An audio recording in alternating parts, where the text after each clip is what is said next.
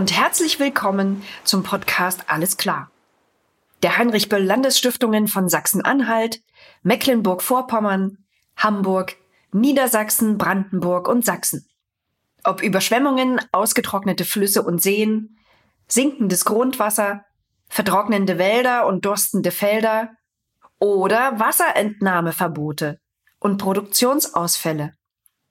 Deutschland befindet sich längst in einer Wasserkrise. Mit unterschiedlichen AkteurInnen besprechen wir in unserem Podcast, wie wir das immer kostbarere Nass schützen können. Folgt uns dabei und taucht ein in die Welt des Wassers. An einem sonnigen Tag im Oktober 2022 besuchten wir das Sonnengut Gerster in der Nähe von Freiburg an der Unstrut. Claudia und Gerhard Gerster bewirtschaften hier seit 1994 einen bäuerlichen, biologisch wirtschaftenden Betrieb, der unter anderem Tierhaltung und Ackerbau sowie Milchverarbeitung und Direktvermarktung umfasst. Insgesamt werden 150 Hektar Ackerland und 50 Hektar Grünland auf den fruchtbaren Hochebenen des Saale- und Struttals bewirtschaftet. Mit Claudia Gerster, die nicht nur Biolandwirtin, sondern auch Sprecherin der Arbeitsgemeinschaft Bäuerliche Landwirtschaft, kurz ABL, in der Region Mitteldeutschland ist, sprachen wir über Landwirtschaft in Zeiten der Wasserkrise und über Klima- und Wasserschutz in der Ökolandwirtschaft. So, dann würde ich sagen, starten wir mal. Und zwar mit der Frage, mit was für einem Landwirtschaft oder auf was für einem landwirtschaftlichen Betrieb arbeitest du eigentlich oder was ist und was macht eure Landwirtschaft aus? Also wir haben hier äh, in Dietrichsruder einen Gemischbetrieb. Das umfasst, also momentan bewirtschaften wir 220 Hektar äh, landwirtschaftliche Nutzfläche. Davon sind 150 Hektar Acker und 70 Hektar Grünland auf extensiven Standorten. Wir haben zudem noch Milchvieh und unsere Rinderherde sind ungefähr 60 bis 70 Rinder. Davon werden 30 Kühe gemolken. Ja, die, die Tiere halten wir muttergebunden, das heißt, die Kälber werden mit den Müttern aufgezogen. Und ein ganz wichtiger Teil des Betriebes ist halt die Verarbeitung. Also wir verarbeiten komplett die Milch vor Ort zu Milchprodukten aller Art. Wir haben eine kleine Backstube, da wird ein Teil vom Getreide, das wir auf den Feldern ernten, wird verbacken. Das ist so die die Grundstruktur vom Betrieb und dazu kommen dann noch so kleinere Nischen, sage ich mal. Wir machen viel Bildungsarbeit. Dazu gibt es noch ähm, eine kleine Imkerei auf dem Hof. Dann natürlich die regionale Vermarktung. Das ist auch eine ganz wichtige Geschichte. Wir haben Hofladen, gehen auf Wochenmärkte, arbeiten mit anderen Kollegen und Kolleginnen zusammen im Austausch und beliefern auch Naturkostläden in der Region. Also die weiteste Entfernung sind 70 Kilometer, wo unsere Waren vermarktet werden. Ja, und was baut ihr an konkret? Also wir bauen verschiedenste Getreidearten an, also all die üblichen Dinge von Weizen, Roggen, Gerste, Hafer, Einkorn, Emmer, auch die älteren Urgetreide. Dann natürlich Leguminosen für unsere Fruchtfolge, Futtererbsen, Ackerbohnen, Wicken, Ölgetreide, Sonnenblumen und Luzerne Kleegras, was dann auch zur Beweidung genutzt wird und eben auch als Stickstoff Bildner sozusagen angebaut wird. Das sind so die Hauptkulturen. Und müsst ihr auf euren Flächen schon bewässern? Wir bewässern nichts auf unseren Flächen. Wir haben Gott sei Dank das Glück, dass wir hier einen sehr prädestinierten Ackerstandort haben. Also wir haben Lehmlössböden, die sehr gut das Wasser halten können. Und gerade jetzt in der an äh, Säen, dann reicht sozusagen das Wasservorkommen noch aus, damit unsere Kulturen gut gedeihen. Schwieriger ist es dann natürlich bei den Sommerkulturen, wo dann oft mittlerweile das prekär wird. Und was für Bodenwerte habt ihr hier oben? Also wir haben von 50er bis 70er Böden. Das sind doch schon ganz gute Voraussetzungen, Ackerbau zu betreiben. Natürlich, das Grünland befindet sich auf die nicht äh, prädestinierten Ackerstandorten. Äh, hier gibt es ja ähm, ganz viele so kleine Schluchten und Täler, die einfach hier sich in die Landschaft einbetten und da sind dann Magerrasenstandorte und da wird halt darauf be extensiv beweidet. Welche Dünger nutzt ihr denn konkret im Ackerbau und warum? Also wir haben ja im Prinzip auf unserem Betrieb eine Kreislaufwirtschaft. Das heißt, dies, ähm, der Mist von unseren Tieren wird zur Düngung von den Feldern, also als, als Stickstoff sozusagen, Gabe ähm, äh, benutzt und da gibt es dann die Schweine noch, die hatte ich vorhin vergessen zu erwähnen. Das sind unsere Molkeverwerter, also die Molke, die halt in der Käserei anfällt, die, damit werden die Schweine gefüttert und da fällt halt auch Mist an und damit wird, also der wird ausgebracht und ist im Prinzip dann die Düngegrundlage für unseren Betrieb. Und wie Errechnet ihr die Düngergabe für den Boden? Also wenn man jetzt, also hier steht als Frage, wie lässt sich konkret Dünger sparen? Also bei euch zum Beispiel, lässt sich da mhm. überhaupt Dünger sparen? Also wir verwenden ja keinen Stickstoffdünger, mhm. der also energieaufwendig sozusagen hergestellt mhm. wird. Von daher ist das eigentlich jetzt für uns nicht relevant. Mhm. Genau. Also was wir halt noch äh, streuen, ist Kalk mhm. und das wird dann ganz einfach über Laboranalysen. Also wir mhm. geben natürlich auch Bodenproben mhm.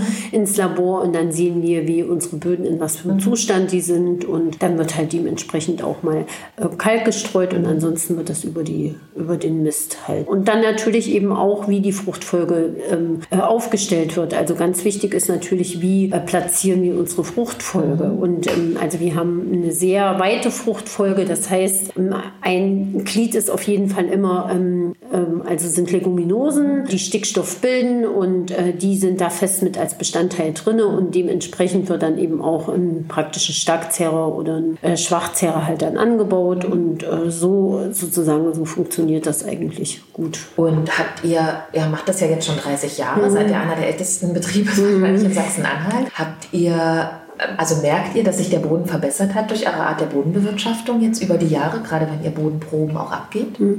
Also äh, an den Parametern vom, von, also es, ist, kommt ja immer so ein bisschen mhm. drauf an, nach was für Parametern man sucht mhm. sozusagen.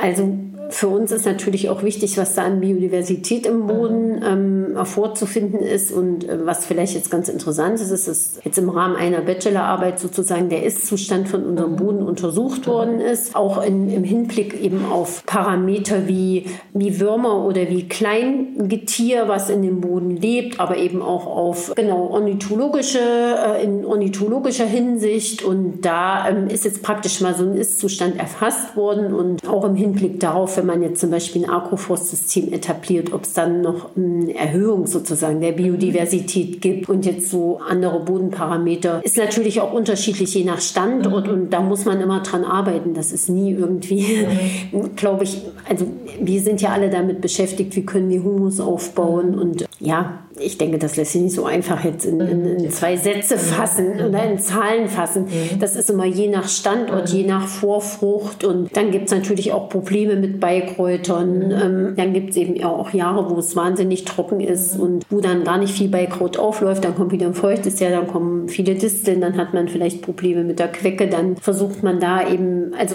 es ist, ist komplett komplex, mhm. ja. Mhm. Und das ist, glaube ich, so ein, also ich glaube, das ist eine also sagen wir mal, das ist eine langfristige Arbeit mit dem Boden. Mhm. Und weißt du, ob die Einhaltung des Nitratgrenzwerts hier ein Problem vor Ort ist? Habt ihr Probleme mit so einem Nitrat? Nee. Haben wir überhaupt keine Probleme. Genau, auch die anderen äh, mhm. Also ich denke, das ist ähm, natürlich jetzt dementsprechend hier geschuldet, weil wir halt so tiefgründige Böden haben. Also unser Grundwasser hier oben auf, also hier auf dem Hochplateau liegt ja bei 60 bis 70 Metern, mhm. liegt ja erst das Grundwasser mhm. an und von daher gibt es natürlich auch schon eine starke Filtereigenschaft. Mhm. Auf der anderen Seite muss man natürlich auch sagen, irgendwann kommt immer eine, ein hoher ein zu hoher Nitratgehalt an, dann im mhm. Grundwasser. Und da muss man natürlich auch immer gucken, wie, wie, wie man wirtschaftet. Ja. Aber ich denke, für uns jetzt als Biobetrieb mhm. und als extensiv wirtschaftender mhm. Biobetrieb, wir haben ja auch nicht eine, also praktisch wir haben ja keine hohe, wie soll ich das sagen, wir haben ja keine, keine hohe Konzentration an Großvieheinheiten mhm. pro Fläche, mhm. ist das relativ entspannt. Dann mhm. arbeiten wir mit Festmist, wir arbeiten jetzt nicht mit hohen Güllekonzentrationen, wir haben keine Gülle, weil wir alles auf Festmist halten. Mhm. ist das für uns kein Thema, was irgendwie relevant ist. Aber mhm. natürlich für Ackerbaubetriebe, gerade auch die dann an Bachrändern mhm. arbeiten und die eben dann doch sehr intensiv wirtschaften, ist das ein Riesenthema. Und da gibt es ja auch immer wieder ja, gibt es ja dann auch verschiedene Möglichkeiten, damit umzugehen. Ja. Und wüsstest du aber, woher du die, eine Info bekommst zu den Nitratgrenzwerten, wenn es irgendwie hier Probleme gäbe? Ja klar, das kann man halt durch die Wasserwirtschaft, mhm. also so viel ich weiß, kann man das über die Wasserwirtschaft erfahren. Aber es gibt ja auch diese, diese ganze Diskussion mit den, mit den roten Flächen. Weißt du, das war ja mal so ein Riesen, äh, wie, wie es eben darum ging, dass ich glaube, die, die sind immer gar nicht so in dem Thema drin, weil wir, weil wir einfach als Biobetrieb mhm. davon nicht so betroffen mhm. sind. Aber da gab es ja diese Auszeichnung dieser roten Gebiete, wo dann im Prinzip die Betriebe ganz klar die Maßgabe gekriegt haben, da keinen Stickstoff mehr mhm. ähm, oder nur noch ganz reduziert Stickstoff, synthetischen Stickstoff auszubringen. Und ich meine, die ganze Klimakrise, das muss man sagen, heizt eben dieser synthetische Stickstoff natürlich ohne Ende an. Aber ja. das wissen wir ja alle schon ganz, ganz, ganz lange. Mhm. das ist ja nichts Neues. Ja. Mhm. Welche Wünsche hast du denn oder habt ihr als, als Hof auch in Richtung Politik äh, hinsichtlich Düngens? Irgendwas, wo du sagst, das würden wir uns eigentlich von der Politik wünschen? Ja, schnell? also wir müssen wegkommen von diesem energieaufwendigen, von dieser energieaufwendigen Stickstoffproduktion. Mhm definitiv und müssen andere Kreisläufe denken. Und dann geht das natürlich sofort in eine sehr große, sage ich mal, das muss man halt sehr komplex sehen. Mhm. Also für was werden Nahrungsmittel verwendet, wie viel muss pro Hektar geerntet werden und mit Hilfe von was. Also ich meine, die überhöhte Stickstoffgabe ist ja auch unter anderem eben, ist eben der Grund, dass man das macht, weil man halt möglichst hohe Erträge ähm, erzielen will. Und die hohen Erträge sind notwendig, weil mir auf der einen Seite ähm, so viel Getreide notwendig ist, aber wenn man sich halt dann mal anguckt, wie viel Getreide und Pflanzen generell halt zur Verfütterung genutzt werden und zur Fleischproduktion und gar nicht in die menschliche Nahrungs- oder nicht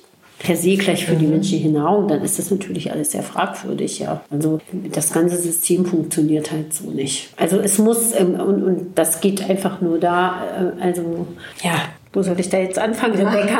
das genau. System ja. muss sich ändern. Ja. Wir müssen einfach wegkommen, A, dass wir, dass wir so eine Art von EU-Agrarpolitik betreiben mhm. und B, eben, dass, ähm, dass dass der, das Tier als Nahrungsmittelkonkurrent des Menschen so in dieser Art und Weise fungiert und dann brauchen wir auch nicht mehr diese Top-Spitzenerträge pro Hektar, die aber auch nur ähm, mit Hilfe von einem wahnsinnigen Energiebedarf eingefahren werden mhm. können. Es gibt ja fast nichts aufwendiger, energieaufwendigeres wie eine Stickstoffherstellung. Ja. ja. und jetzt hat ja sogar PricewaterhouseCooper, ja eine der größten mhm. Beratungsgesellschaften weltweit, ja äh, festgestellt, dass der Fleischkonsum viel zu hoch ist ja, genau. und das sich ändern muss. Und da kann man jetzt zumindest sagen, dass Sätze, die stehen nicht in der, äh, in, normalerweise in der, in der Richtung äh, grün oder irgendwie nachhaltigkeitsorientiert, Nein. sondern die sagen einfach ganz klar, das Ende des Tunnels, äh, das Ende des, nicht das Ende des Tunnels, sondern eigentlich das Ende des, des Ackerbaus und der, des, Fle des Fleisch der Fleischproduktion ist eigentlich erreicht und wenn wir nicht radikal umstellen, ja. dann ist auch das Ende der Erde erreicht. Ja, ja genau. Wir mhm. müssen einfach auch, wir müssen komplett unsere Ernährung mhm. umstellen und dann ändert sich auch das ganze andere System. Mhm. Die Frage ist bloß, wie man halt den Wo Wechsel sind die Stellschrauben? Genau. Ja, wie kriegt man den Wechsel mhm. hin? Also ich meine, wir praktizieren das hier auf unserem Betrieb schon ziemlich konsequent und natürlich eben auch Tiere zu halten, die Nahrungsmittelkonkurrenten des Menschen sind, ist ja auch höchst fragwürdig. Mhm. Ja. Kommen wir mal nochmal zum Problem Landwirtschaft und Klimawandel und vor allem auch zum Thema Landwirtschaft und Wasser. Wie geht ihr denn mit einem viel zu hohen auf der einen Seite und andererseits viel zu äh, geringen Niederschlag infolge des Klimawandels im Moment hier im, im Hof um? Mhm. Also wir haben ja ein relativ diverses Anbau. Also erstmal habe ich ja vorhin gesagt, weite Fruchtfolgen. Mhm. Und dann eben B, äh, auch, dass wir sehr viel Herbstkulturen anbauen. Mhm. Das heißt, dann können wir immer noch auf Niederschläge sozusagen im Herbst und Winter hoffen. Mhm. Dann haben wir jetzt ein bisschen unser ackerbauliches System umgestellt. Das heißt, wir bauen mittlerweile oder etablieren gerade Dammkultur. Das was, heißt, was wir säen nicht mehr das Getreide einfach nur nebeneinander mhm. in den Acker, mhm. sondern wir schieben Dämme auf mhm. und in diesen Dämmen, also das, äh, die Säreihen sind ein Stück weiter auseinander, mhm. dafür gibt es dann in der Mitte Dämme und auf den Damm wird gesät mhm. und durch diese Erhöhung praktisch, durch diese Hügel, mhm ist das Wasserleitsystem in den Dämmen, da zieht das Wasser dann so hoch mhm. durch diese hydrostatischen okay. Kräfte und versorgt eben den, äh, die Kultur, die auf dem Damm ist, besser mit Wasser. Mhm. Und wenn es schneit, hatten wir jetzt auch letztes Jahr den Fall, dann sammelt sich ein bisschen der Schnee in den Poolen mhm. zwischen den Reihen, so dass der dann da auch länger liegen bleiben kann. Wird dann einfach nicht hier über die Ebene mhm. geweht, sondern bleibt ein Stück weit länger auf dem Acker liegen und versorgt dann ein bisschen nachhaltiger auch noch die Kultur okay. mit Feuchtigkeit. Sicherheit. Und das, das ist ein System, was sich in Spanien schon seit langen Jahren etabliert mhm. hat. Die haben ja auch sehr starke mhm. Trockenheitsprobleme und da sind wir jetzt auch gerade ein bisschen dran. Und dann mhm. natürlich unsere große Leidenschaft oder unsere große Lösung ist auch ein Stück weit Struktur in die Landschaft zu kriegen durch Agroforstanpflanzung und eben auch noch zukünftig Heckenanpflanzung und damit einfach so Kleinklimate zu schaffen, die einfach das Wetter, also auch die Wetterereignisse in Kleinklimaten anders, ja, anders gestalten wie großflächig vielleicht dann vorhergesagt ist. Also weil jeder Baum, jeder Strauch ist einfach Beschattung ist, ist Gold wert. Und mhm. natürlich immer bedecken, ähm, Ackerboden muss bedeckt sein, kann nicht mehr so liegen bleiben. Also das sind halt so bestimmte Dinge, die ganz wichtig sind. Beim Mob Grazing ein bisschen bei der Beweidung, dass man halt versucht dann auch länger das Gras stehen zu lassen mhm. und nur kurz drüber zu weiden, ist vielleicht auch schon so ein bisschen so ein Schlagwort, was mittlerweile bekannt ist. Also es gibt einige Möglichkeiten und dann natürlich auch unsere ganze Bearbeitung. Mhm. Also wir was uns natürlich auch Zeit und Energie kostet, aber wirklich zu gucken, wann kann ich überhaupt welche Arbeitsgänge machen. Also, also ihr seid eigentlich mittendrin schon in den Anpassungsmaßnahmen? Ja, wir sind mittendrin mhm. und dann natürlich auch in, wirklich in den Anpassungsmaßnahmen, was kann ich noch anbauen. Mhm. Und ich, wir bauen ja auch viel nach, das haben wir schon lange und eigentlich schon immer gemacht. Das heißt, wir auf den Standorten das Saatgut, was funktioniert, immer weiter nachzubauen. Mhm. Standort angepasst. Das ist auch, denke ich, ganz wichtig. Das ist auch im Gemüsebau wichtig und das ist auch so was, was unbedingt noch weiter etabliert werden muss. Ja. Und was zu wenig bisher noch gemacht wird, der Nachbau? Oder was, wo du sagst, das ist eigentlich. Naja, also ich meine, wir haben ja eine re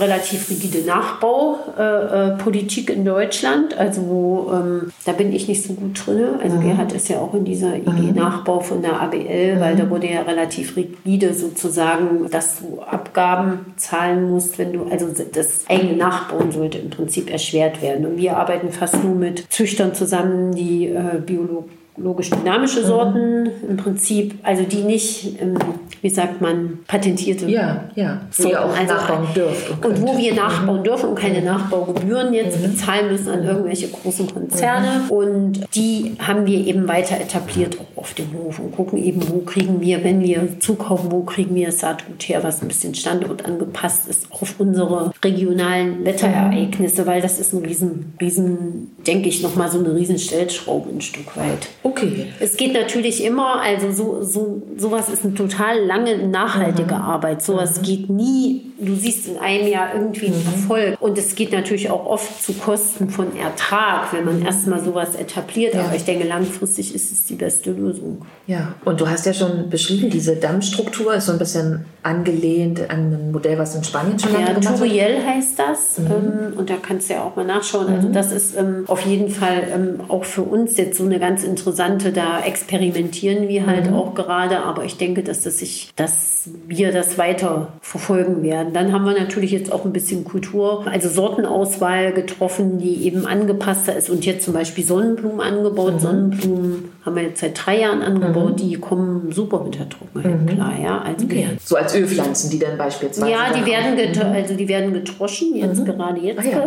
jetzt gerade jetzt sozusagen. Und da wird dann Öl draus gewonnen. Und das mhm. ist was, was an unserem Standort ziemlich gut geht. Mhm. Was, was erwartet ihr denn so für die Zukunft? Weil gerade wenn man so im landwirtschaftlichen Bereich tätig ist, kann man ja, hast du ja gerade auch beschrieben, ne, nicht immer nur fürs nächste Jahr denken, sondern man denkt eigentlich für die nächsten 10 oder 20 ja. oder sogar noch in der Hofnachfolge dann 30, 40 Jahre. Ja. Was erwartet ihr denn für euren Standort? Und also welche Möglichkeit, du hast schon erwähnt, Agroforst, habt ihr dann noch in petto, um ihn noch stärker anzupassen? Ja, Gibt es da noch viele Möglichkeiten oder sagt ihr dann irgendwann ist es eben auch erschöpft? Also sagen wir mal so, was die ganze Zukunftsprogramme Prognosen anbetrifft, wissen wir ja nicht, was wirklich am Ende eintrifft. Mhm. Aber wenn man sich immer wieder wissenschaftliche Studien anguckt, vor Corona ist ja dann der CO2, die CO2-Emissionen, die Methanemissionen mal runtergegangen. Jetzt haben wir wieder ein Hoch erreicht. 2022 habe ich gestern gerade gehört, mhm. der, der, der Welt, weltweite mhm. meteorologische Bericht, hast du mhm. vielleicht auch gehört, nee, kam gestern und ähm, da wurde gesagt, es ist wieder ein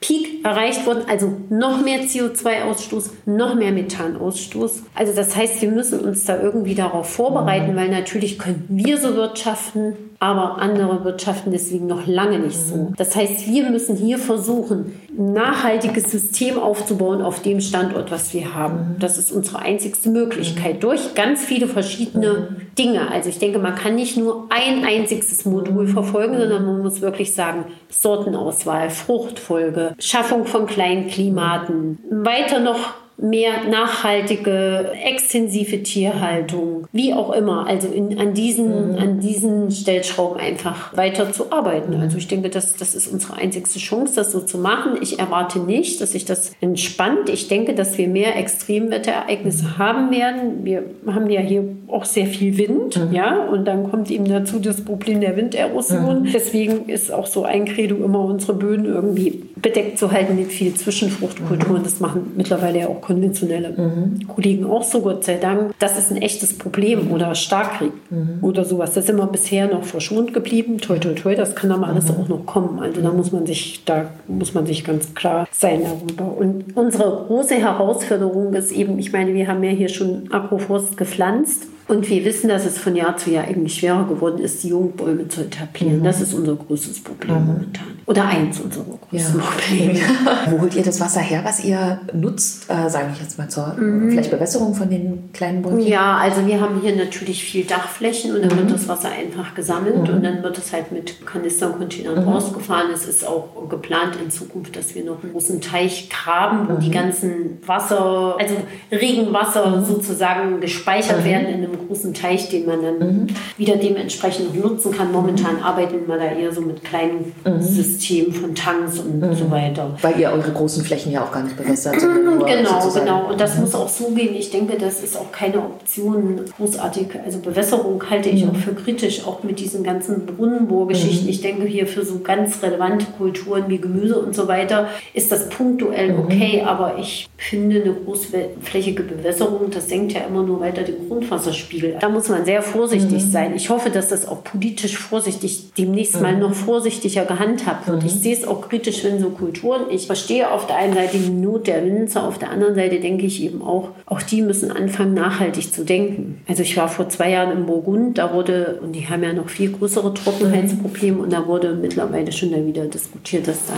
Struktur in die Weinberge geschaffen wird, wie es auch mal war. Also sprich, dass da Aprikosenpfirsiche gesetzt mhm. werden, dass man eben wegkommt von dieser Monokultur. Mhm. Ich denke, wir müssen das auch diskutieren. Also so, ich meine, wenn ich an einem Kalksteinhang Wein habe und dann eben auch noch alles viel losläuft, mhm. mittlerweile ja schon seit Jahrzehnten, weil man da ja sich auch nicht mit irgendwie beschäftigt und weil mhm. natürlich auch der Arbeitskräftebesatz und so weiter das mhm. auch nicht hergibt. Das sind ja auch alles solche Probleme, die man da zu mhm. diskutieren hat. Das sehe ich alles ein, aber es ist eben, wir lösen nicht das Problem, indem wir von sonst woher Wasser hochpumpen. Das wird uns nicht retten. Definitiv nicht. Und es wird vielleicht auch nicht funktionieren, weil es gar nicht mehr genug Wasser dann gibt. Genau, genau. Und ich meine, man muss dann nur mal einen Blick da über den Tellerrand werfen. Da kann man das sich angucken in den USA. Da wird ja schon jahrzehntelang äh, bewässert, was das eben macht. Mhm. Genau, irgendwann ja. hat man gar kein Wasser mehr. Ja.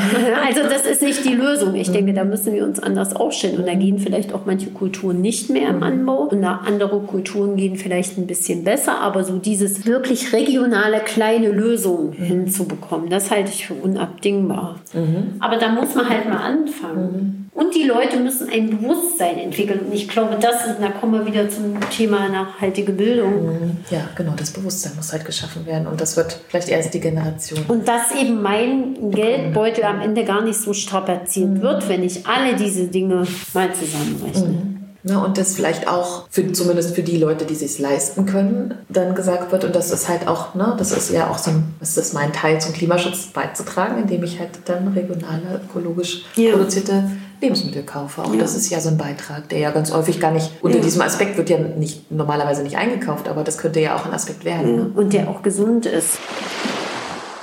Dies war eine Folge des Podcasts Alles klar, der Heinrich Böll Landesstiftungen von Sachsen-Anhalt, Mecklenburg-Vorpommern, Hamburg, Niedersachsen, Brandenburg und Sachsen.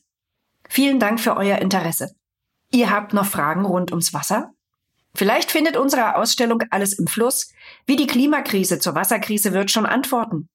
Gern klären wir noch offene Fragen, auch in einem unserer nächsten Podcasts, beziehungsweise auf einer Veranstaltung.